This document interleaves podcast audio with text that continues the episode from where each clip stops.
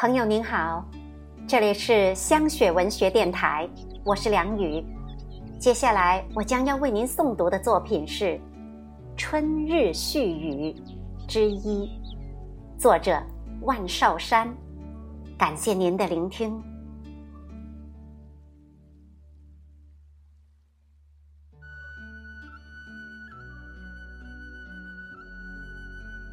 春风如贵客。一到便繁华，春风拂过，万物渐次复苏，世间生机便开始萌动。历代文人墨客对春总是不吝溢美之词，写春的文章中最耳熟能详的，当属朱自清的《春》了。文章如诗如画。充盈着跃动的活力与生命的灵气。朱自清笔下的春，当为江南之春，有我家乡的影子。小时候对时令节气并不太懂，当满垄满垄青绿的油菜苗抖落冬天的霜雪和风尘，开始有零星的小黄花羞怯地探出头，似乎就触摸到了。春的气息。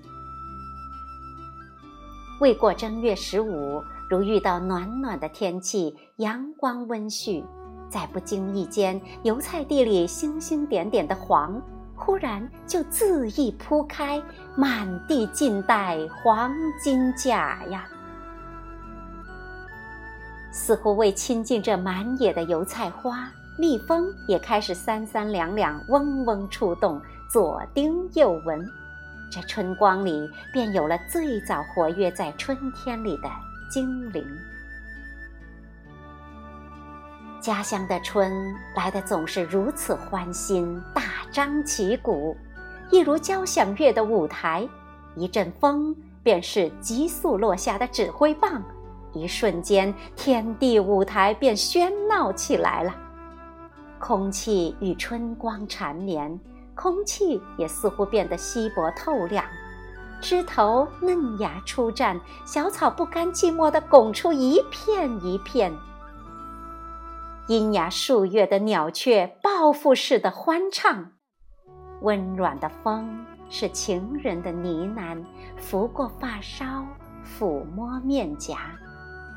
一切的生灵蛰伏一冬，都在尽情释放。生命的活力。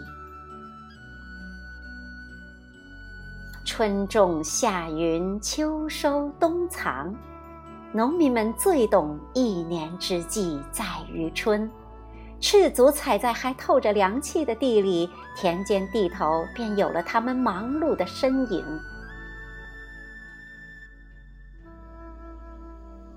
别在牛栏里吃了一冬枯干稻草的牛。也被牛童牵到了田埂草坡上，贪婪地啃食清新的浅草，偶尔哞哞几声，痴望着远方。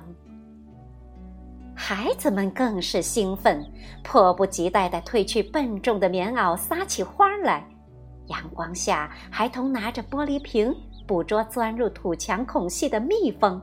瓶内蜜蜂嗡嗡的抗议声，也给孩子们单调的生活带来些许短暂的快乐。满田的紫云英，青青翠翠的茎叶一尺来高，小巧的紫色圆形小花如满天繁星，迎风漾漾，却乎是打滚的好地方。调皮的孩童。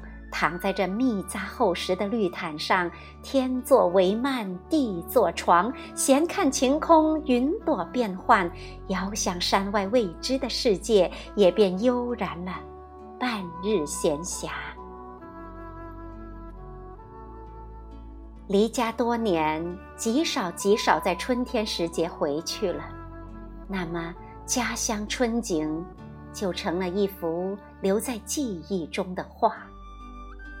留存的画面犹如初恋，因时空的疏离而无法走近，也便发酵成了虚幻的美好。今年春节回家，但见大量田地荒芜，零星点缀的油菜地和麦田已称不出当年的流光溢彩。